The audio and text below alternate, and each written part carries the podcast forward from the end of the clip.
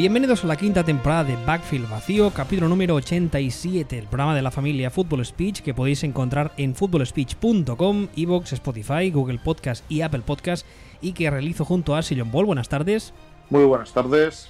Ya sabéis que estamos ambos en Twitter, arroba Ball y arroba wbistuer. Hoy vamos a hacer el segundo programa de esta serie que iniciamos eh, en el anterior con unas eh, previsiones de cada división. Eh, en el programa anterior hicimos la FC y la NFC este. La intención de hoy es hacer la FC y NFC oeste. Pero antes de empezar, tú me comentabas que querías añadir un par de, un par de apuntes muy rápidos sobre la AFC este, ¿verdad? Bueno, dos, dos, dos temas. Primero, si te parece, comentamos un poco el tema de el tema del fichaje de Cam Newton por, por Patriots y hasta qué punto. ¿Es ese fichaje que tú llevas meses anunciando? Sí, pero, pero no lo llevo anunciando porque sea un insider, es porque al final, aunque nos hagamos pajas mentales, la mayoría de las veces, especialmente las franquicias medio serias, hacen cosas con sentido y era tan de cajón que Patriots se iban a interesar por Cam Newton que, y que era, que era el fit perfecto, que claro, es que eh, era evidente, pero no es una cuestión de decir, yo tengo datos privilegiados, sino de, joder, es que esto tiene todo el sentido. Entonces, pues, pues, pues al final ha pasado. No tiene, no tiene más. Y no sé tú qué opinarás cómo, cuánto puede mover la aguja de victorias en esa, en esa división este fichaje. Respecto a la FC este, nosotros dijimos eh, en este orden, ah, del peor al mejor, Miami, New York Jets, New England y Buffalo. La diferencia que dijimos entre New England y Buffalo era New England 6 victorias y Buffalo 8,5. Eh, claro, evidentemente no voy a descubrir nada si digo que tendríamos que ver en qué estado físico está Cam Newton, pero tanto él como su entorno dicen, aseguran que están en perfectísimo estado, lo cual es lo que tienen que decir, no sabemos hasta qué punto es verdad, pero si es mínimamente verdad, yo creo que puede colocar tranquilamente a los Pats en, en vez de 6, 8 victorias, tranquilamente, y disputarle la división a los Bills.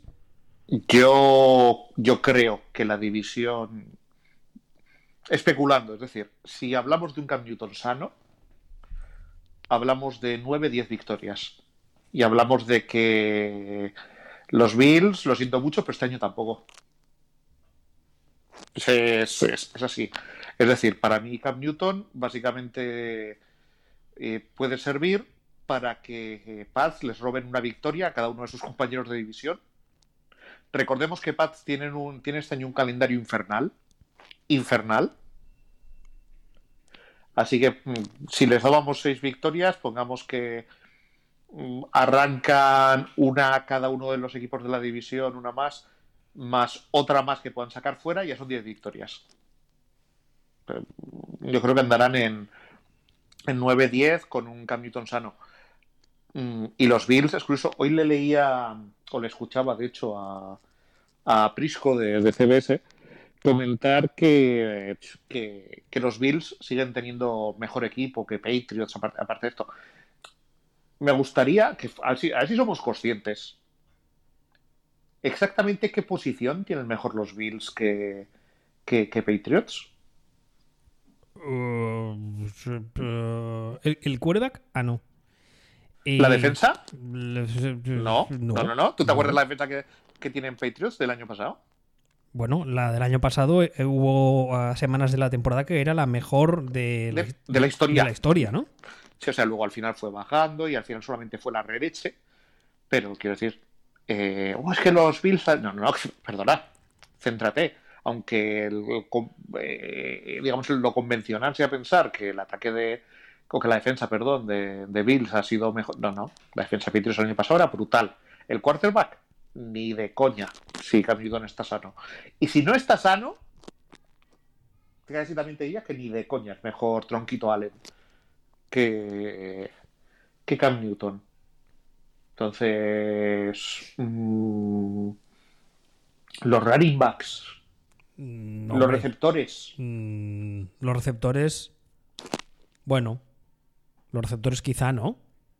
Pues eso te digo, pero pero entonces, a ver, vamos a ver si somos conscientes de que si, vendemos, si queremos vender que los Bills son mejor equipo que Patriots, solo nos podemos agarrar a los receptores. Ni a la defensa, ni al quarterback, ni al cuerpo técnico. Siendo además eh, una parte del equipo que depende directísimamente del rendimiento del quarterback, claro. Efectivamente. Porque tú puedes tener receptores cojonudos, pero si tu quarterback sigue siendo manco y no la, no la pone donde toca, ya me dirás tú de qué te sirve tener receptores cojonudos. Efectivamente. Entonces, bueno, esto, esto por un lado, para cerrar un poco este tema. Y luego, aparte, quería comentar una cosa, porque me lo han, me lo han preguntado en una cuenta por privado. Eh, me han estado hablando de, del número de victorias de Adam Gaze y que realmente el número de victorias de Adam Gaze no es tan, tan malo. Y nosotros hablamos siempre de Adam Gaze como si fuera el coronavirus de los... No, el coronavirus no, el virus Zika de, de los entrenadores de, de la NFL. El virus que coge mm, ¿cómo se- Gwyneth Paltrow en contagio. O sea que una- lo peor de lo peor de lo peor de, de lo peor, ¿no? Entonces, y, Ébola en estallido. eh, sí, más o menos. Entonces, ¿qué, qué miedo pasas cuando salta Dustin Hoffman al, al barco? Como es Dustin Hoffman y no es Harrison Ford, piensas que a lo mejor no llega. No, te da una tensión el hecho de que, de que sea Dustin Hoffman, ¿sabes? Es como cuando ves intentar a Messi rematar de cabeza.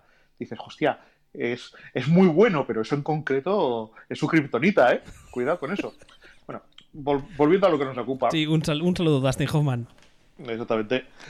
Eh, volviendo un poco a lo que nos ocupa, el tema este de Adam Gaze, eh, todo parte de un concepto que hemos explicado aquí alguna vez, y es que en los partidos apretados, es decir, partidos que se ganan o se pierden por menos de 7 puntos, lo normal es ganar o perder la mitad de esos partidos. Cuanto mejor entrenador eres, mm, subes un poquito, y cuanto peor entrenador eres, pues pierdes un poquito, ¿no? Pero lo normal cuando tú eres un entrenador buenísimo es que tú no ganes partidos por 5 puntos, los ganes por 20, con lo cual no entran en esta estadística. ¿Y Adam Gaze? Y espera, espera que, espera que, ahora llego a Dan Case, ¿no? So- Sobre todo la cosa es esta, es el los partidos mm, apretados se gana, uno gana la mitad de ellos. O sea, Belichick no llega al 60% de partidos apretados ganados. O sea, Belichick, eh, eh, los dos Bills, o sea, Walsh y Parcells, eh, John Madden, estos son los que están primeros en la lista, digamos, de todos los tiempos, en plan 58%, 56%, 55%. Eso ya es ganar muchos partidos apretados. Bueno, eh, Adam Gaze está en el 80% de partidos apretados ganados. Coño. Es, está, está Adam Gaze con un 80% de partidos apretados ganados, la nada, y luego ya nos vamos a Belichick con un 58%. Coño. Mm, ¿Tú estás seguro de eso? ¿Lo has mirado bien? sí, sí, lo miro bien. La madre, ¿cómo es posible? ¿Cómo se explica? Pues eh, teniendo una suerte que no es ni medio normal. O sea, quiero, quiero decir, eh, si, si cada vez que juegas un partido igualado, ese partido igualado resulta que lo ganas. O sea, tú- lo normal no es ganar todos los partidos eh, apretados en ningún deporte. Si da la casualidad que tú todos tus partidos apretados los ganas, luego miras la estadística de victorias y has ganado los que has merecido ganar, más todos los partidos apretados. Y solo has perdido los que has merecido perder, claramente. Entonces, tu estadística de victorias es muy superior a lo que dicen todos los indicadores, y no solo los indicadores, lo que dice tu cabeza cuando has estado viendo el partido. Por eso, Adam Gaze es un desastre, a pesar de que sus números no parezcan tan tan malos. Ah, En cuan- o, sea, lo que, cuanto está- lo que estás diciendo es que Adam Gates es mucho peor de lo que dicen sus números. No sus números, sus números de victorias. Vale. Eso es lo que estoy diciendo. Y es por esto, es eh, Adam Gaze es con mucha diferencia el entrenador que más partidos igualados gana de la historia. Y no hay ninguna explicación, porque, porque a ver cómo me vienes tú a, dem- a- a defender que Adam Gaze es mejor entrenador que los otros cuatro que le, que le siguen en la lista a tropecientos puntos. Ah, pues, eh, un mal de ojo. Bueno, teniendo en cuenta que hablamos de Adam Gaze, mal de ojo me parece una explicación notablemente, notablemente creíble. O sea, cuando hace estas cosas con los ojos, que parece el juez Dunga, parece Christopher Lloyd en, en Quién engañó a Roger Rabbit cuando se le empieza a ir la olla y se descubre que en realidad él también es un dibujo animado. Sí que es verdad. Pues hace ese, movimiento, ¿sabes? Pues, pues bueno, pero vamos. A lo que íbamos, que esto como lo he estado comentando por privado, y ya lo habíamos dicho aquí, pero quería enfatizarlo otra vez porque esto es importante, ¿no? Y, y también porque esto nos va a servir para hablar de varios equipos, hoy también con alguno, y es que si un equipo un año de nueve partidos igualados gana ocho, ese equipo tiene todos los números para el año que siguiente ganar menos partidos, porque eso quiere decir que un año ha tenido una suerte que no es normal. Y esto pasa siempre, excepto con Adam Gates, por lo que sea. Cuando un equipo un año gana todos los partidos igualados, luego el Cosmos es muy perro y el año siguiente, pues lo normal es que es como si tú tiras una moneda dos veces, pues a lo mejor te salen dos caras, pero si tiras dos mil veces, vas a estar muy muy cerca del 50%. Entonces, cuanto más aumentemos la apuesta, los, equipos tienden a, tienden a ese 50%. Y lo vamos a ir viendo en este año, en esta, bueno, en este podcast y, y en más análisis que hagamos de más equipos. ¿Y te parece que empecemos? Sí, tanto. Vamos a empezar eh, hoy con la, como decía, con la AFC Oeste. Vamos a empezar y haremos como la temporada o la semana pasada. Vamos a ir del peor al mejor. Nosotros creemos que el último clasificado de esta división van a ser los Las Vegas Raiders, iba a decir los Oakland Raiders. Las Vegas Raiders con unas 7 victorias.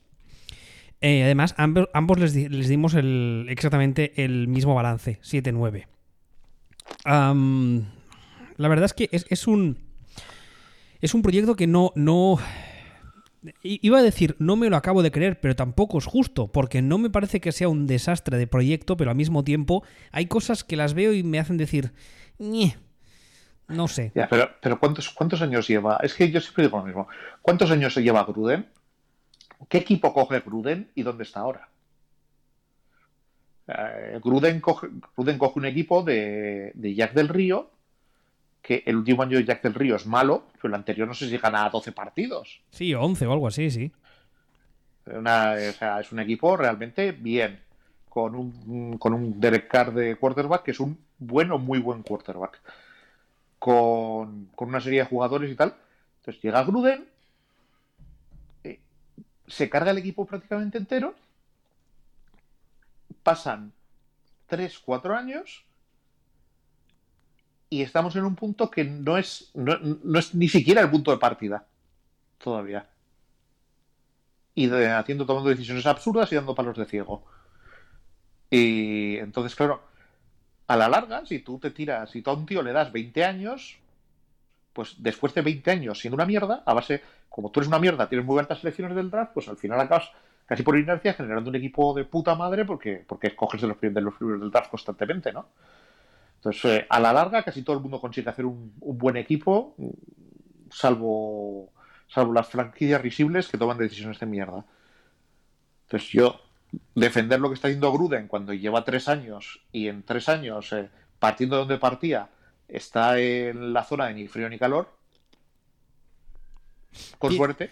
Tienen un estadio nuevo muy bonito que es como una rumba, es una mezcla entre rumba y retrete Sí, la rumba rumba tienen. Ahí en medio del desierto. Y ahora hablando en serio, este año tienen un, calendario y demás un poco complicado. ¿eh? No tienen una... Aparte de que su división per se es complicada, porque tienen a equipos, tienen evidentemente a los Chiefs, tienen no, a los es un bicho esa división, ¿eh? es de las más jodidas. Claro, tienen a los Chargers y tienen a, unos Broncos, que luego, hablaremos de ellos, que a mí me parece que están en, en ascenso. Aparte de esos que tienen, se cruzan con otras divisiones y el calendario que tienen es Carolina, que estos, mira, vale, vamos a empezar, además eh, empiezan, re, nada. Eh, eh, New Orleans, New England, Buffalo, Kansas City, estos seguidos. Tampa Bay, Cleveland Chargers, Denver, Kansas City, Atlanta, Jets, que mira, yo creo que vale, Indianapolis, Chargers, Miami, Denver. O sea, tienen un calendario complicadete. Es que les damos, es que les damos siete, pero si les damos estamos cinco, siendo, no pasa nada. ¿eh? estamos siendo si muy, muy generosos. tampoco. Sí, sí, estamos siendo muy generosos, pero bueno, les hemos dado 7-9 ambos. Y además es que el tema con Carr es que yo, de verdad, si, la, si a media temporada mm, me levanto un día por la mañana y veo un tuit de noticias diciendo que han tradeado a Carr a no sé dónde, mm, la verdad es que no me sorprendería. Es que sería una imbecilidad. O sea, Sí, lo, que- que- sería, pero sería una imbecilidad que no me sorprendería. Porque es que, aparte del run run que lleva sonando de que es que no es el tipo de cuadro que le gusta a Gruden, bla, bla, bla, bla, es que es lo que tú decías antes. Esta, esta ah, directiva, esta front office, lleva tomando de- decisiones raras desde que llegó. Bueno, nada más llegar la de, la de Khalil Mack. Es que lo de Khalil Mack fue glorioso. Dices, no, no, vamos a traspasar a Khalil Mack y lo vamos a cambiar por unas rondas de draft con las que si tenemos suerte conseguiremos a Khalil Mack. Y luego encima, al cabo de dos, tres días, salir a decir, es que no tenemos pass rush. Bueno, bueno, o sea, indefendible. Entonces, claro, mm, en este caso, yo de verdad, o sea, les hemos dado siete victorias y yo se las. Yo oh, me estoy arrepintiendo ahora mismo, o sea, así te lo digo. Según nos estamos hablando, estoy diciendo, pero, pero ¿en qué cabeza cabe darle siete victorias a estos pazpanes? Hemos- Con este hemos- calendario que tienen. Hemos sido muy optimistas, creo, sí. Pero, pero bueno, eh, ¿te parece que pasemos al siguiente? Que este es un equipo que eh, a mí me parece muy interesante. El tercero de esta división hemos puesto a los Sí. Denver Broncos con 8 victorias, 8-8, les hemos puesto ambos. Y a mí me parece que es de esas, eh, de esas temporadas que aunque termine 7-9, 9-7, 8-8, que esté más o menos en ese rango, yo creo que tendrían que ir muy mal las cosas para que la temporada no sea muy positiva para los Broncos. Porque terminó la temporada pasada con muy buenas sensaciones. Tú hablaste muy bien de Big Fangio, de su defensa, de la defensa que estaba montando. Tiene muchas esperanzas, esperanzas en, en, en Locke, en el quarterback que dicen, mm, falta ver si es verdad, que finalmente han encontrado su quarterback franquicia, que eso es algo que dicen todos los equipos. Luego falta ver, insisto, si es verdad. Pero el equipo pinta bastante bien sobre el papel. Y eso en una división, como decíamos ahora, que es muy complicada. De hecho, son los anti son, son los anti-riders, ¿no? O sea, tú miras a los Broncos y milagrosamente eh, llevan dos años, o sea, desde que entró Fangio el año pasado, todo lo que han hecho es- tiene sentido. Entonces, todo la eh, no solo lo que ha hecho Fangio y la forma de construir el equipo, sino las decisiones, lo que han drafteado, todo, o sea, todo tiene mucho, mucho, mucho sentido. Y el año pasado ya decíamos que estaba creando un equipo que vete tú a saber cuál era el techo, pero de entrada mínimo iba a ser un equipo que iba a dar por culo tener que ir a jugar contra él. Que encima, Porque- está, que encima está el tema de que están ahí y ya sabemos todos que cuando vas a jugar a Denver es un problema porque, porque la, por la latitud y esas mierdas. Sí, entonces eh, todo esto, al final yo la defensa, creo, ya sabemos que Fangio defensas monta. Mm, todo lo que es el ataque eh, lo ha ido montando y realmente la única, la pregunta es Drew Lock. O sea, Drew Lock, o sea que, que yo lo siento, pero para mí sigo imaginándome cuando pienso en él a Andrew Luck con un monóculo y un bigote postizo diciendo, soy Drew Lock. No soy Andrew Luck, no sé quién es ese señor ni sé por qué me pregunta por él. Pues eh, Drew Lock, cuando entra, en la, entra el año pasado, es una segunda ronda, ya se dice que tiene, tiene más brazo que un, que un quinceañero bilbaíno soltero. Y, y, habrá que verlo, o sea, si. Pero como el quarterback medio les cuaje, eh, va a ser un equipo peligroso. No creo que sea un equipo de playoff todavía este año, pero sí que creo que es un equipo, pues sólido, que va a ganar, y yo creo que va a ganar partidos a equipos buenos. Que algún equipo bueno se lo va, se lo va a zumbar. A mí eh, lo único que me, que me preocupa, por así decirlo, es que eh, Pat Shurmur, como coordinador ofensivo, yo creo que es bastante mejor que como head coach, lo cual no es muy complicado. Sí. Pero ya, ya, ya, ya. No me acabo yo de creer a este ataque. Yo creo que en defensa están muy bien entrenados, están muy bien, eh, muy bien diseñados, por así decirlo, sobre el papel. Pero en ataque, ish. Igual no, No te- es- yo es que, igual es que yo creo más en Pat pero no me parece.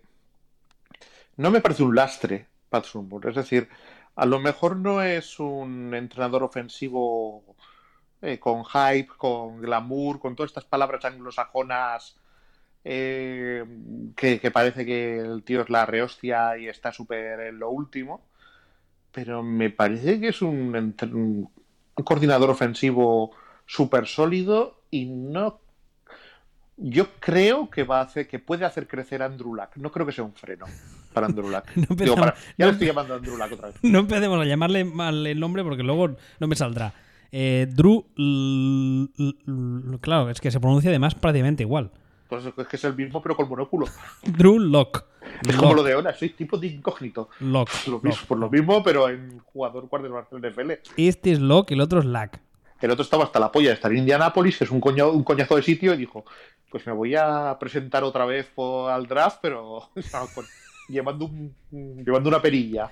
Como si fuera esto. El malo del coche fantástico. malvada. ¡Hostia! Por, por Dios, ¿No te estás acuerdas? haciendo una referencia a Garth, Es, es ese. El, a el- Garth el- Knight, el, el gemelo malvado de Michael Knight. que Bueno, tenía eh, un coche que se llamaba Cat en lugar de Kit. y, y luego tuvo un camión que se llamaba Goliath, ¿era? Oh, Dios, obra maestra, obra maestra. Por una ve- Marvel, haced una versión de esto. Que además no era, no era gemelo malvado. Porque cuando tiene el accidente en el primer capítulo, Michael Knight le operan Que y se el- llamaba Michael Long. que se llama Michael Long y el millonario que le salva la vida decide que le operen y le pongan la cara del hijo. Flipa. Sí. Flipa ahí. O sea, hay una serie de, de temas psicológicos por superar impresionantes. Bueno, Y to- todo esto que tiene que ver con el fútbol americano. eh, con, con Loki Luck, que. Bueno. Ah, sí, es verdad, eso era. Eso era. Bueno, a ver, el número 2 de esta división, nosotros creemos que van a ser los Angeles Chargers con una con una- un balance de victorias de 9, y media. Tú los has puesto 10-6 y los he puesto en 9-7. Pero vamos, muy parecido también. Eh, no sé qué estás haciendo hoy con el micro, pues no deja de hacer ruido. Dar, estate quieto. No, sé, estoy quieto. Más quieto aún. Pues o- ahora, bueno, da igual. Eh, a ver, eh, ¿por qué les has dado una victoria más que yo? Pregunto. Tú, Y no- no, le, y no les he dado 13 victorias porque no me convence el entrenador. O sea, ¿tú realmente crees que el roster está capacitado como para ganar ahí a cascoporro y el problema del lastre es el entrenador? A mí me parece que tienen un roster. No te gusta a ti, Lane, ¿eh? No te ha gustado nunca. No, a ver, no es que no me haya gustado, es que me parece que los Chargers llevan dos años con un roster top 5 de la NFL. O sea, de hecho, este año yo tengo un problema, tengo un problema con los Chargers, que es el quarterback.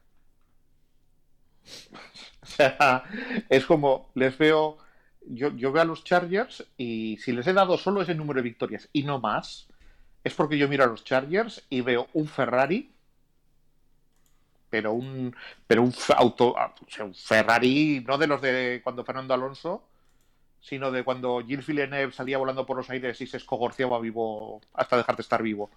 Es un Ferrari de los de toda la vida. Y le han puesto a conducirlo a, a Pierno Doyuna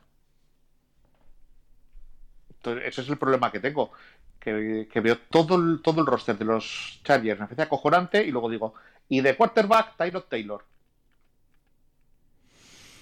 y digo, "Buah, me acabas de bajar todo el subidón, macho.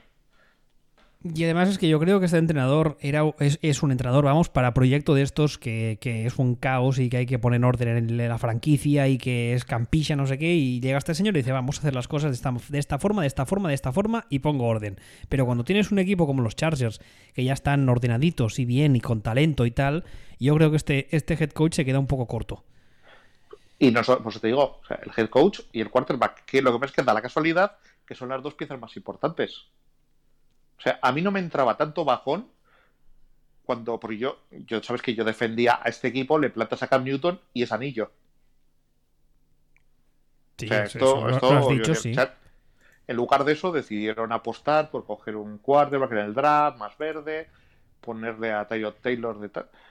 Yo, yo no tenía tanto bajón desde que anunciaron que Brett Runner iba a dirigir la tercera de los X-Men en lugar de el pedófilo de Brian Singer.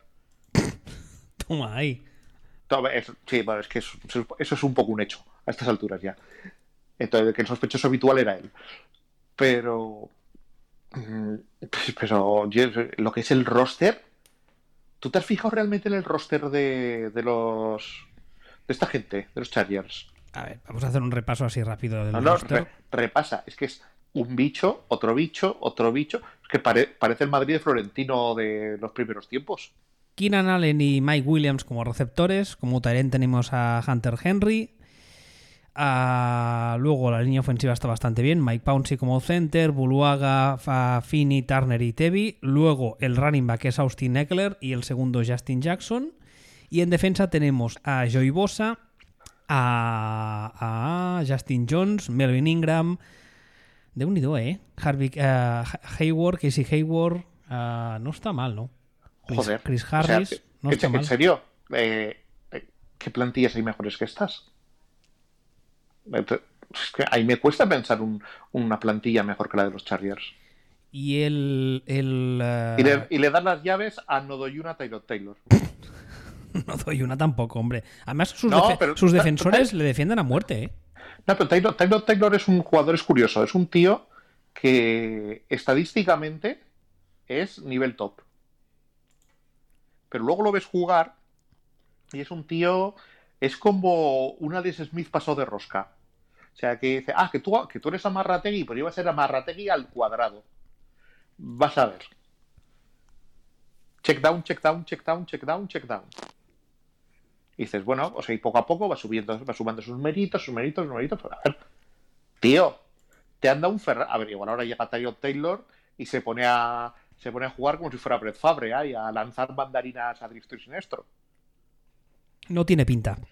Pero, pero, pero de entrada va a ser un poco. O sea, a mí esto me parece que va a ser un caso claro de, de tío, que te un Ferrari. Vale que tu head coach es eh, limitadete ofensivo.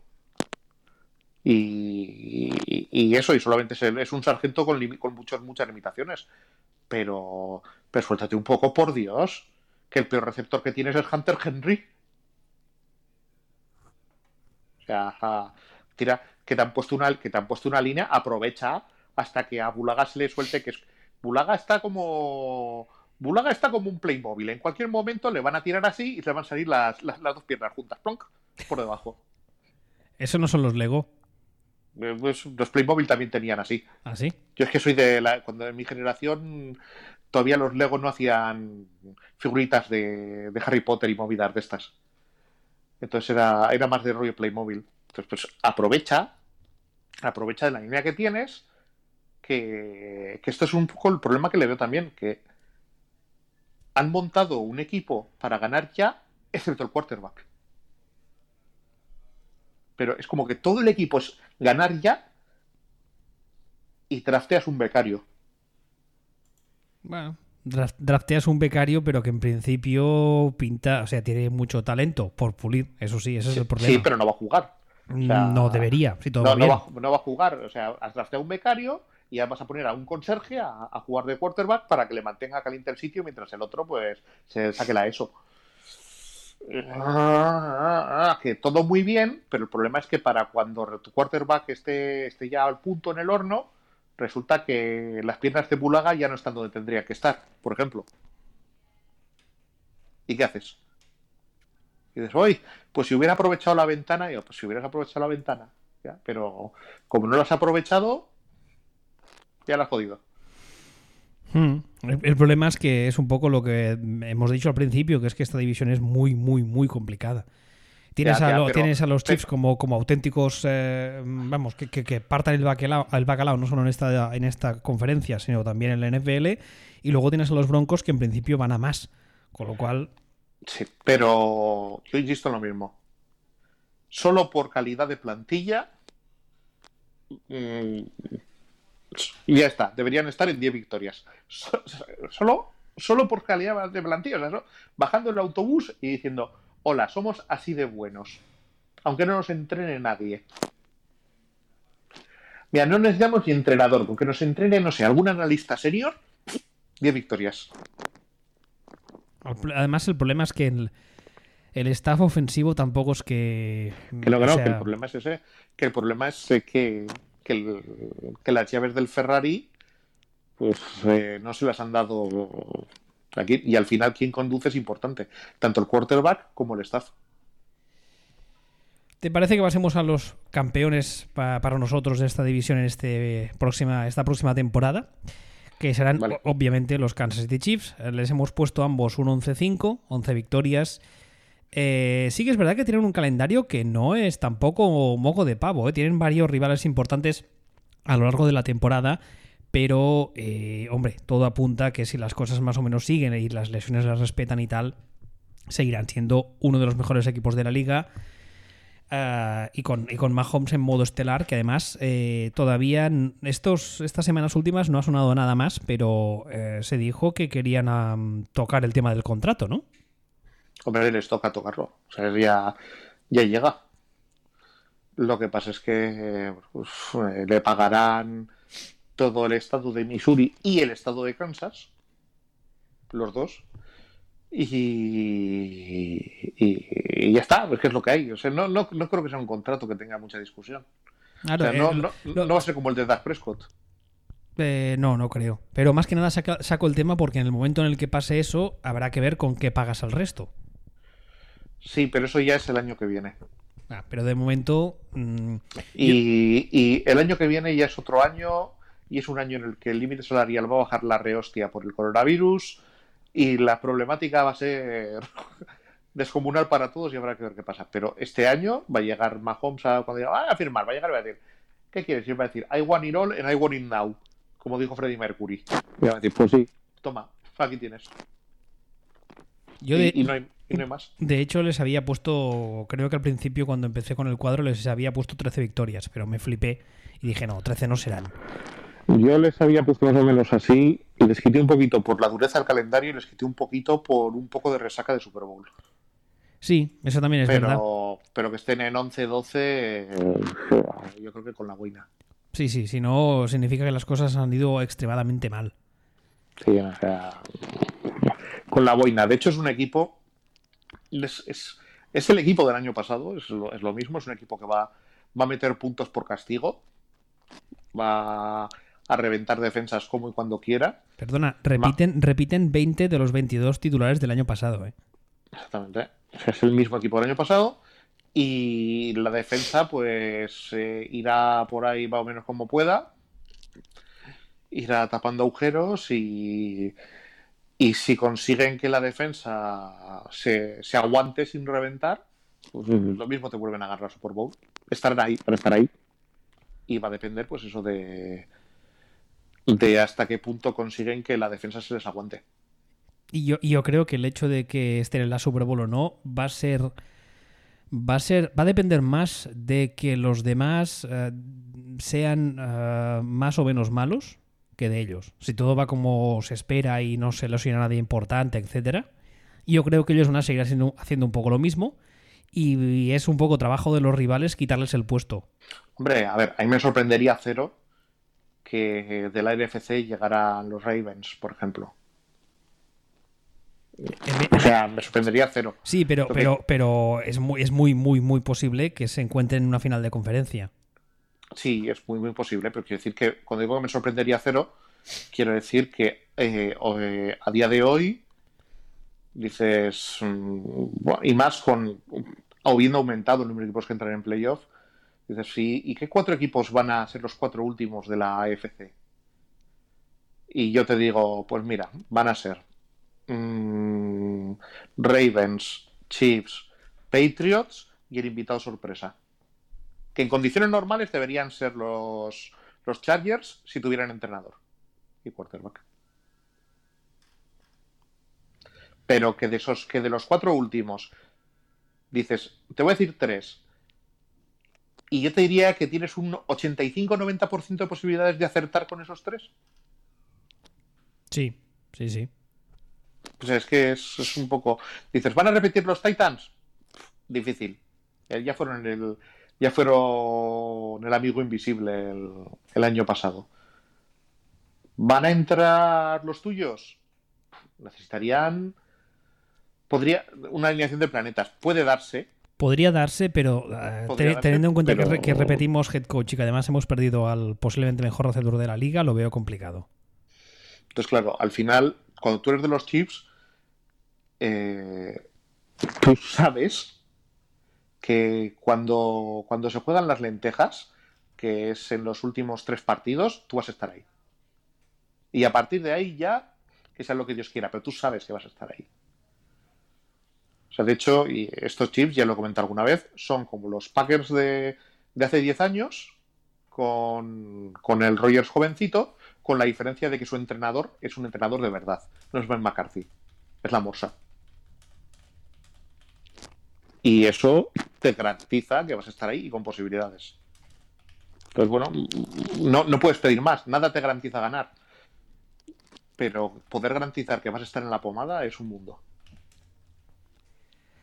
A ver, ¿tú, tú crees, eh, crees posible? O sea, ¿eres capaz de imaginar un escenario donde Mahomes vaya a más? No sé, ¿qué, qué puede hacer mejor? Es que es muy complicado, pero claro, eh, hay, hay, un tema con, con, los años, aunque no, no queramos o no quiera él, eh, un poco de físico va a perder, pero es que ya a día de hoy, como pasador, ya es muy bueno a la hora de leer, etcétera y con los años va a ganar en, en, en veteranía, va, va, va, a ganar en horas de vuelo, va a ganar en experiencia, con lo cual, eh, no sé. A ver qué nos, qué nos depara este año. No, no creo que mejore mucho. Bueno, más, no. bien, más bien lo que creo es que precisamente cuando, como has dicho tú, cuando firme, le toca firmar el contrato y firme el contrato, pues en lugar de, de disparar con, con Kalashnikov, pues igual acaba teniendo que disparar con pistolas de agua porque no puede pagarse los Kalashnikov. Claro. Igual resulta que todas esas, toda esa, esa orquesta sinfónica que tiene alrededor de, de armas para, para, utilizar, pues acaba siendo un puño americano y un bate de béisbol. Ahí veremos realmente lo bueno que es, que es, lo, lo es mucho, pero no, claro, no será lo mismo jugar con todo el roster que juega ahora a hacerlo con, con algunas posiciones con menos calidad porque no se pueden pagar. Exactamente, entonces eso, eso probablemente sea un poco, no voy a decir principio del fin, sino eh, el ligero declive de, los chips, o sea, que pasen de que cuando digamos esto dentro de cinco años, en lugar de decir, van a ganar 12 partidos con la boina, digamos, van a ganar 10 partidos con la boina. ¿No? Pero, pero mientras tanto, pues lo que estamos diciendo, al final ahí van a estar y no hay mucho más que decir. Es que es el mismo equipo que el año pasado. Sí, sí, ya decimos 20, 22 titulares, repiten, o sea que si las claro. lesiones les, les, uh, les, respetan y además con otro agravante, perdona, el tema del coronavirus. En todos los equipos que están en ascensión, todos los equipos que estrenan head coach, que estrenan coordinador, que estrenan incluso quarterback, la falta, la falta de, de training camps uh, este año va a ser un problema inmenso. Si encima resulta que hay equipos que no solo son veteranos y ya tienen la gente en su puesto, sino que encima repiten prácticamente todo el roster entero, como es este caso, pues imagínate. Claro, pues pones el piloto automático y tiras. Claro, vas a jugar de memoria. Y encima te vas a enfrentar a gente que no sabe muy bien. Claro, Carolina, uh, Giants, Miami, si acaba jugando Tua, eh, ese tipo de equipos mmm, van a estar ahí con, las, con, la, con los rodines, como las bicicletas, y tú vas a ir con el automático. Con lo cual, ¿te parece que pasemos a la NFC? Por supuesto. Bueno, pues la NFC Oeste, para nosotros el último clasificado de esta división, serán los Arizona Cardinals. Les hemos puesto 5 victorias y media.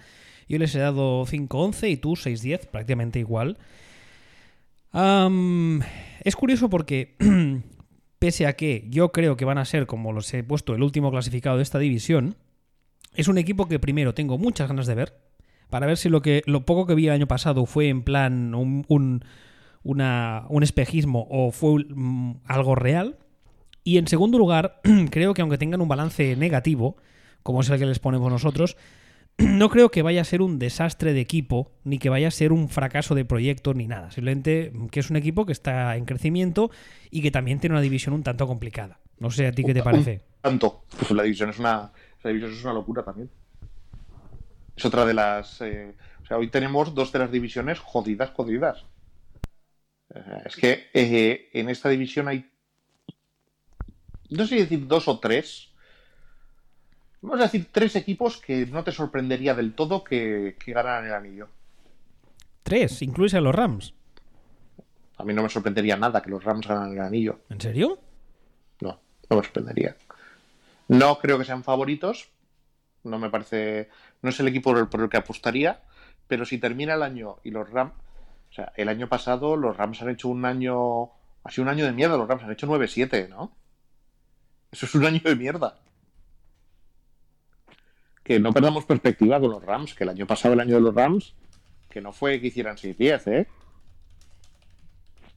Que con. se les han salido las ruedas, desastre, son McVeigh es una mierda. ni, siquiera su novia está buena ya. Uf, qué desastre todo. eh, hicieron 9-7. Vamos a ver. Yo creo que los Rams, si a mí me dices, o sea, de, hecho los Rams no es el, el, que digo tercer equipo que no me sorprendería, no son los Rams, son los Seahawks. Los Rams me los creo perfectamente. Y ese es el problema que tienen los Cardinals. O sea, que, que Krusty, Kleinferter, Chris From Friends, tercero. Kingsbury. Kingsbury. Ese, eh, pues, el año pasado ganó algún partido más de lo que les tocaba eh, ganar. Este año yo creo que va a jugar mejor, pero va a ganar parecido, por decirlo de alguna forma. O sea, no creo que sea todavía un equipo de 8 a 8, creo que sea un equipo de, de 5 a 11, de 6 a 10 en crecimiento.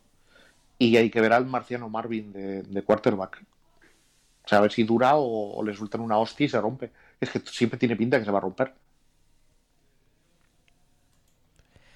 Aparte de que a mí me gustará ver si lo que vimos el año pasado fue, mm, que realmente tiene mucho talento y que perdón, y que pagó la novatada porque todavía le falta, bla bla bla bla bla bla, o es que realmente lo del año pasado fue lo que acostumbra pasar, a, pasar muchas veces, y es que las defensas no te tienen cogida la matrícula, por talento físico te salen algunas cosas, pero a la que pasa una temporada entera las defensas tienen, uh, tienen tape para ver, luego te pillan la matrícula y se acabó. Hombre, algo habrá de eso, pero también han mejorado el roster. O sea, no sé si, no sé si te has enterado, pero han firmado un, no sé de qué un, receptor bastante bueno. No sé de qué me estás hablando. En mi, en mi, en mi universo eso no ha pasado. Entonces ha habido una serie de movimientos que realmente han tenido cierto sentido, eh, le han dado más armas, etcétera, etcétera. Entonces habrá que, habrá que, yo, yo realmente, yo no creo que el, que el techo de este chico sea MVP de la liga. Sea, yo es que le, yo lo siento, pero yo, yo le sigo viendo demasiado hormiga atómica, demasiado marciano Marvin. Le veo demasiado. Le hemos puesto un casco a Alfonso Ribeiro para que juegue. O sea, es muy, muy canijo. O sea, no me, me, le veo demasiado canijo. Para esta liga me parece que se va, que lo van a descoyuntar en cualquier momento. Puede ser como Russell Wilson y ponerse supermazas. Es que es más canijo que Russell Wilson, ¿no? Yo creo que sí. Voy a buscarlo, pero yo diría que son, no son. Es un poco más bajito incluso. ¿Cómo se llama este? Que no me acuerdo. Eh, Kyler Murray. Kyler, Murray. Pero es. De hecho, es que no sé si es más bajito, que creo que sí, pero es más tirillas, desde luego. 1,78, 94 kilos. 1,78. O sea, 1,78 es, es, casi casi tamaño Tom Cruise. Y Russell Wilson, 1,80 eh, y no dice su peso. Pero Russell Wilson ya de entrada estaba más fuertecito. O sea, no como ahora que parece un metro cúbico. Según, según esto, Russell Wilson a día de hoy 98 kilos. Y por cierto, esta, esta off-season ha, declarado que ha perdido un poco de peso para ganar movilidad, lo cual es lo mismo que decir, tengo una línea que es una mierda y como no me mueva más me van a matar. Bueno, es la historia de su vida, realmente. Sí, sí. Entonces el, hay, que ver un poco cómo funciona esto. La defensa de los Cardinals eh, es lo que me da un poco de tal, es, lo que le falta, pero bueno, yo sigo pensando que los Cardinals no va a ser un equipo ganador, pero va a ser un equipo en línea ascendente que está haciendo bien su trabajo, a ver hasta dónde les llega. Veremos. Eh, el número 3 ah, para nosotros de esta división van a ser los Seattle Seahawks con 9 victorias. Eh, yo les he puesto 10-6, tú 8-8. Em, ahora precisamente hablamos de, Russell Wilson y de, su ataque.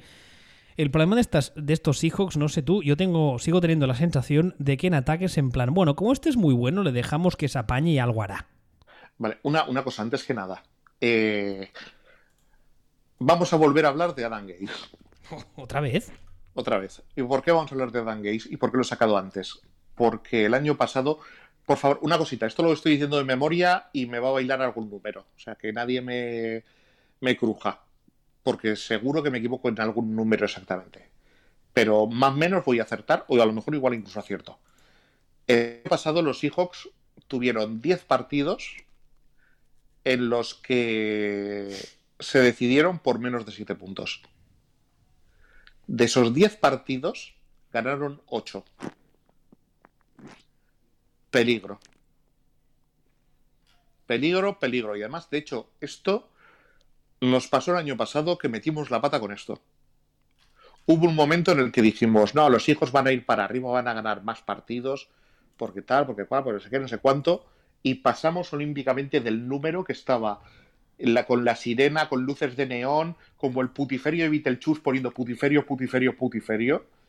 ¿eh? Pasamos del número y fuimos con las tripas. Mal. Al final los Seahawks ganaron lo que decían los números que iban a ganar, no lo que nos decían las tripas, bros. Los números dicen que Seahawks el año pasado ganaron demasiados partidos para como estaban jugando. Así que lo normal es que este año ganen menos, bastante menos o mucho menos. Eso, eso para empezar. Y luego aparte, eh, hablábamos de la línea de... Este año han reforzado bastante todo eso. A día de hoy, la línea de los Seahawks la forman Center, BJ Finney, eh, los guardias son Ethan Pochik o Posick, o como se pronuncie, y Phil Haynes, y los tackles son Ob- Obweji, que tampoco sé pronunciarlo francamente, y Dwayne Brown, que este sí le conozco porque venía de Houston. A ver, hacerlo peor que el año pasado es complicado, ¿eh? Imposible. porque yo creo que la gente no es consciente de la línea tan terrible. Yo creo que les pasa un poco, salvando las distancias, como le pasa a la gente con Houston. Tienen un quarterback muy móvil, muy bueno, que saca petróleo de, todas las jugadas, y entonces la gente se queda con la copla de que la línea ofensiva no es tan mala porque no le cazan tantas veces. Y no es un tema de que la línea no sea tan mala, sino que el quarterback es muy bueno. En este caso especial, o sea, más en este caso que en el de Houston. Bueno, de hecho me parece, es que me parecen dos ejemplos tan similares, incluso me parece tanto que un quarterback es la versión 2.0 del otro, que me parece muy bien tirado. Es que, Y es que el- Russell, Russell Wilson, además, hay una cosa que lo he dicho muchas veces, y a mí me gusta mucho de él, es que corre con cabeza. Es un tipo que, si te fijas, muy, muy pocas veces le, le- le atropellan. O sea, se llevará algún golpe o cuando algún placaje, obviamente, es- el deporte es el que es, pero es muy complicado que le, que le aticen de verdad, porque No, sabe, no hace- sabe correr no hace- muy bien. No hace Cam Newtonadas No. ni, ni estas cosas que hacía Robert Griffin, que, que así terminó. Sabe, cor- Este- sabe correr muy bien y entonces eh, eso sumado al hecho de que es muy bueno, la gente se queda un poco con la, con la imagen de que la línea ofensiva de Seattle no es tan mala, pero sí. Ha sido abominable, lo que- pero lo que quiero decir es que este año han reforzado, aunque no hayan sido refuerzos tampoco de campanillas, han reforzado un poco la línea, han reforzado un poco los receptores. O sea, han hecho una apuesta un poco de, vamos a ficharle un poco de clase media, uh, que lo mismo te sale bien, lo mismo te sale mal, o sea, no vamos a invertir una barbaridad, pero no vamos a dejar la, la mierda pura que teníamos aquí y a ver qué pasa. Entonces, el... Hombre, tienes a, tienes a Carlos Hyde, que a mí me gustaba mucho, también estaba en Houston y lo han traído, que además es un, es un running back que como receptor sale muy bien del backfield. Por luego, eso, tú sí. luego tienes a, Eso- a- a Philip Dorset, que tampoco está mal del todo. Es lo que tú decías, es un poco clase media. ¿Correcto? Y por cierto, hay una cosa que yo también me he cansado de decir en Y, Twitter. y más, ¿eh? Y te estás dejando alguno más por ahí. Ah, como cuáles. Como cuáles, déjame ver. eh, Ah, al, al, al Tyren, claro. a, a Greg Olsen. Por Me, dej- me dej- me dejaba. Pero Randall Cobb no está tan bien aquí en los Seahawks. Randall Cobb, eh, no. Yo estoy repasando el, el depth chart a día de hoy y no, no lo veo. Me sonaba que también lo habían fichado estos. Pues No, al pero- final han, han firmado este perfil de veterano de clase media Sí, que de hecho es que no lo tenían. O sea, no tenían, tenían bazofia. Entonces este año, bueno, han hecho una mini apuestita moderada por esto. que, que una cosa también te quiero decir. y Yo también he, he dicho muchas veces que Tyler Lockett me parece que es un receptor muy del montón y que es es Russell Wilson quien le hace parecer mucho mejor. Yo creo que este año, con estas incorporaciones, tanto la de la de Greg Olsen como Carlos Hyde como Philip Dorset, se verá que los números de Lockett se resienten, entre comillas, en el buen sentido, porque tendrá más objetivos de pase. Y la gente Espera, se... espera, que te voy a tirar con el calcetín, que me acabo de dar cuenta de por qué me estoy liando. ¿Sabes quién ha firmado a Randall Cobb? ¿Quién? Tú. Ah, Houston, ya, sí, lo sé, es verdad, es verdad, es verdad. Que tampoco acabo de entender para qué, porque claro, le has fichado, mm, o sea, para, su, para, para suplir la baja de... Sí, básicamente. Pero bueno, volviendo, volviendo a los hijos, eso, ese. Mi amigo mm, Yo digo yo que algo mejor funcionarán en ataque más dignamente. Lo que pasa es que también hay que tener en cuenta que los Seahawks están intentando jugar con el ataque de 1984. Y yo siempre tengo un poco la sensación de que a los Seahawks, les, eh, el partido de los Seahawks siempre es el mismo. Es intentamos jugar un fútbol de hace 40 años, así que nos plantamos 14 puntos abajo y cuando estamos 14 puntos abajo le decimos a Russell Wilson, oye Russell, eh, gánanos el partido. Y entonces Russell Wilson remonta y, por, y acaba ganando por 5 puntos en el último cuarto y por eso tiene esa estadística tan favorable en partidos igualados. Pues tengo la sensación de que ese es, ese es partido de los Seahawks, es todos los partidos de los Seahawks. Sí, un poco sí. Luego llega playoff, eh, juegas contra Packers, eh, te plantas 14 puntos detrás y aunque los Packers sean no nada el otro jueves, pues es que no es lo mismo remontarle 14 puntos a, Aaron Rodgers que remontárselo a cualquier otro de estos a los que a los que le remontas en temporada regular y te vas a la puta calle. Y tampoco, perdón, tampoco tienen un calendario fácil ¿eh? esta gente. Oye, es que es que solo con la división no, no, pero no solo con la división, porque podría haberle tocado otra división, aparte de la suya, que fuese una, una división en un momento un poco más eh, favorable para los rivales, pero es que les ha tocado, eh, mira, Atlanta, New England, Dallas, eso para empezar. Sí, Miami, Minnesota. Sí, Tienen el Bay, Arizona, San Francisco, Buffalo, Rams, Arizona, Eagles, Giants, Jets, Redskins, Rams, Niners. Sí, sí, yo por eso les he plantado en 8-8. O sea, yo creo que este año va a ser el año down de, el año aún de estos, porque el año, por tanto por cómo ganaron como por la dureza del calendario, yo creo, como por la división que tienen. Eh, yo creo que, les toca, que les toca ese año de, de 8-8, 9-7, 7-9, eh, Jeff Fisher llorando de emoción, viendo que le imitan, ese, ese rollo a ver, espérate. si te parece, pasamos al siguiente. El segundo para nosotros de esta división van a ser Los Ángeles Rams con nueve victorias y media. Yo los he puesto 9-7 y tú 10-6. Tienes tú más fe en los Rams que yo, la verdad. Yo creo que lo del año pasado fue un poco. Eh, a ver, no te diré que sea un equipo tan tan malo. Pero yo creo que fue un poco bajada de humos en general. Y yo creo que la gente se había flipado mucho con los Rams y no, no al lugar, como se suele decir. Ya, pero es que la, baja, es que la bajada de humor fue 9-7. Es que la bajada de humor no fue. No fue ni siquiera fue 7-9. No fue. No, desde luego no fue 6-10, fue 9-7. O sea, si tu, si tu bajada de humos, si tu suelo es 9-7. ¿Me estás diciendo que este año van a hacer peor año que el año pasado? Yo creo que sí. ¿Que van, que van a bajar a 8-8? ¿Crees que, ¿Crees que los Rams van a hacer 7-9? Hombre, hay, una opción, que hay, algo que, puede pasar, que las ruedas de Goff realmente se salgan. O sea, eh, que, que, se caiga por completo Goff, y se, que se trubisquice del todo. Trubisquice. Hombre, yo creo que, por ejemplo, en los Rams han drafteado un running back, si no la memoria no me falla, que es a Cam Makers, creo, si no, lo digo bien, sí. Y yo creo que es un perfil muy de lo que hacían los Rams cuando, cuando estaba sano Garley. Calla, loco, vale. Y yo creo que la idea es un poco volver a ese ataque eh, donde el juego de carrera tenía mucha más importancia de la que parece. Y bueno, veremos. Pero no sé por qué. A mí me parece que Goff no creo que llegue al, como has dicho tú ahora, a trubisquiarse. Trubisquizarse. Eso. No creo que llegue a ese nivel. Pero no sé por qué me da a mí que bajará un poquito más el rendimiento. Hombre, el año pasado ya fue un año bastante flojo de, de Goff. O sea, lo que quiero decir es que, el año pasado fue todo bastante mal y hicieron 9-7. Mm, es que me cuesta, me cuesta, me cuesta casi por, por puro talento en el roster. Me cuesta verles por debajo de ahí. Me cuesta muchísimo.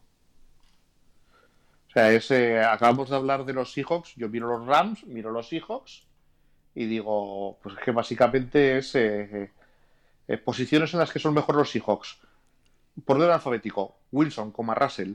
Muchas gracias. todo el resto del roster es notablemente superior al roster de, de los Rams. Mm, sí que el quarterback tiene peso, pero tanto. Y son McVay, y insisto, los dos años anteriores al 9-7, que son 9-7, ganaron chorrocientos mil y un gritón de dólares de victorias. Ganaron todo lo ganable.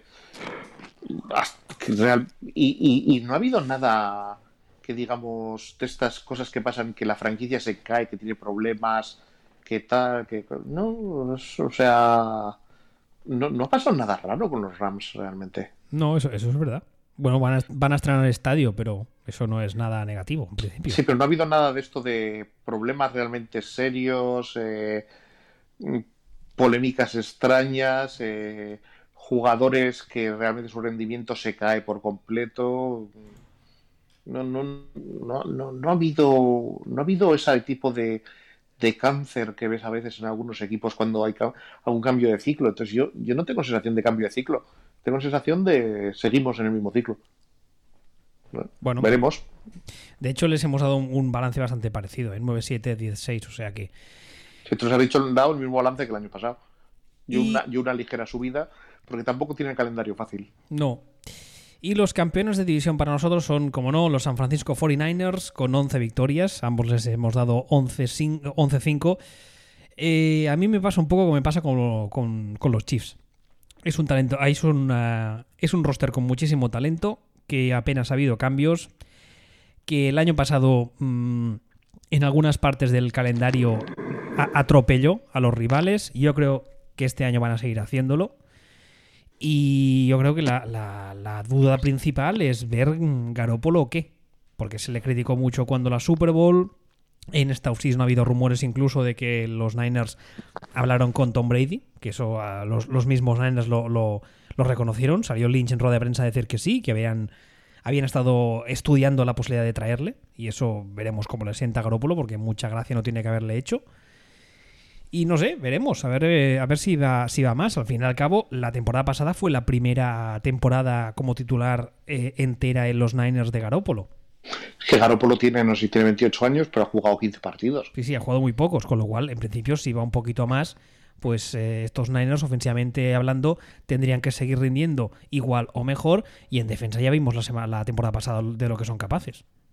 Siguen teniendo, siguen teniendo a ese bicho ahí en medio será parecida. Además, la han hecho cosas muy interesantes. Me ha gustado mucho toda la gestión que han hecho de, la defensa. Me gustó mucho el traspaso que hicieron con, los Colts, eh, cómo empaquetaron a, una estrella realmente. lo mandamos porque así pagamos al otro. O sea, fue una. Y no, no fue nada, digamos, con flashy, con mucho, con mucha luz muy espectacular, pero fue un movimiento extremadamente sólido. Tenemos un jugador de, de primer nivel. No le vamos a poder pagar. Si le pagamos a él, vamos a tener que sacrificar otras cosas, no le podemos pagar, lo mandamos a los Colts y a cambio con eh, con lo que nos dan los Colts seleccionamos otro jugador en, una posición que nos interesa, que nos interesa mucho y al que teníamos de suplente de este le subimos a titular. O sea, una gestión de plantilla y de equipo de franquicia sólida, pero sólida, sólida. ¿Son mejores que el año pasado? Pues peores no creo que sean con ese movimiento. No, peores no. Y además en la, en la línea defensiva tienen a un novato, que es Javon Kinlow, que es, eh, está listado como defensive tackle y, y es uno de los es uno de los jugadores. Eh, eh, ¿Puedes mirar ese. ¿Puedes mirar ese pick? ¿Con qué pick lo hicieron? Sí, espera, voy a buscar el draft tracker. A ver, vamos a ver. Draft tracker de los Niners. 2020, sí. Equipos. San Francisco. Mm, mm, mm, San Francisco. Round. Uy, perdón. Perdón, que suena esto loco. Pues es el, eh, es el pick de Tampa Bay es el de la primera ronda al 14. Y aquí me dice From Tampa Bay, no me dice nada más. No me dice nada más. No, te pone. No te pone nada, vale, te cuento. Ellos consiguen un pick de los. consiguen un pick de los Colts. Que lo van moviendo O sea, se van moviendo las cosas y acaban, al final, básicamente, acaban consiguiendo ese jugador por el que, por el que empaquetan a los Colts. O sea, se han sacado, se, sacaron de encima a un jugador al que no podían pagar y han conseguido a otro en la misma posición. a un jugador buenísimo, buenísimo en, la, en, la, misma posición han conseguido a uno más joven al que pueden pagar porque es más joven, claro. Y ahora lo tienen en, y lo tienen eh, con contrato, como dices tú, de, rookie y de todo, y todo, y todo, y todo perfecto. Entonces, claro, dices, bueno, nos hemos quitado de Forrest Buckner, que es buenísimo, pero realmente es que no, hemos empeorado. Es que además, podemos haber, haber empeorado, pero, pero, pero. Además, estoy aquí viendo el, análisis del pick y dice, lo primero que ponen los, en los, los eh, pros, dice Elite Pass Rusher. O sea, Elite Pass Rusher que dice que a veces le, falta, le fallan algunos movimientos de Pass Rush. Y dices, claro, si estuviese solo en la línea, eso sería un problema. Pero es que no está solo ni por asomo. Solo contando uno que tiene al lado, que es Nick Bosa, ya ese ya es un bicharraco. Y encima Armstrong tampoco es que sea manco. No, no. Con lo cual, ese, ese, ese eh, ese front seven y esa línea va a seguir siendo de las, de las peores, eh, peores de la liga para los rivales, claro. Correcto, claro. Yo donde quiero llegar es que no es ya que el jugador sea tal, el otro sea cual, sino que todos los movimientos de la franquicia siguen siendo de franquicia súper sólida, de franquicia que no hace chorradas y de franquicia que están llevando como hay que llevarse. Y, y, tu entrenador es Ken Shanahan, ¿no? Que por cierto, a Shanahan le renovaron el contrato. Le han renovado por. Eh, ¿Cuántas temporadas más? ¿Tres? Le han hecho un contrato, le han hecho el mismo contrato que tiene Ana Patricia Botín para dirigir el Santander, más o menos. Pero a lo que me refiero es. Eh, el, de Felipe VI para, para, Rey de España, más o menos. Le ha dicho, vea tú hasta que quieras. Pero a, a Lynch no le han renovado, ¿no? Pues no lo sé, ahora que lo dices. No, es, no he sabido encontrar información al respecto. Pues ahora que lo dices, no me suena. A lo mejor está más renovado de antes. No lo sé. Yo diría que no. Yo diría que estaba con el original en su día, que les hicieron ambos el contrato de seis años. Y a Lynch no le han renovado, ¿no? Pues no lo sé. Es curioso. bueno, pues si no tienes nada más que añadir, si te parece, hacemos un repaso rápido de las dos divisiones y cómo hemos dejado los equipos. En la AFC Oeste, según nosotros, eh, terminan las Vegas Riders con 7 victorias, Denver Broncos 8, Los Angeles Chargers 9,5 y Kansas City Chiefs con 11. Y en la NFC Oeste, Arizona Cardinals 5,5, Seattle Seahawks 9, Los Angeles Rams 9,5 y San Francisco 49ers 11 victorias. El próximo programa, ¿qué te apetece? ¿Norte o sur? Pues no sé, eh, ¿qué queremos? ¿A, a o a George Hazard? Que te guste. ¿Eh? Es una referencia norte y sur, por Dios. Ah, pues no sé, norte mismo, ¿no? Venga, pues norte mismo. Pues así, para, que estamos calentitos. Pues la, en el próximo programa hablaremos de la FC y la NFC norte. Y hasta entonces. Venga, hasta luego.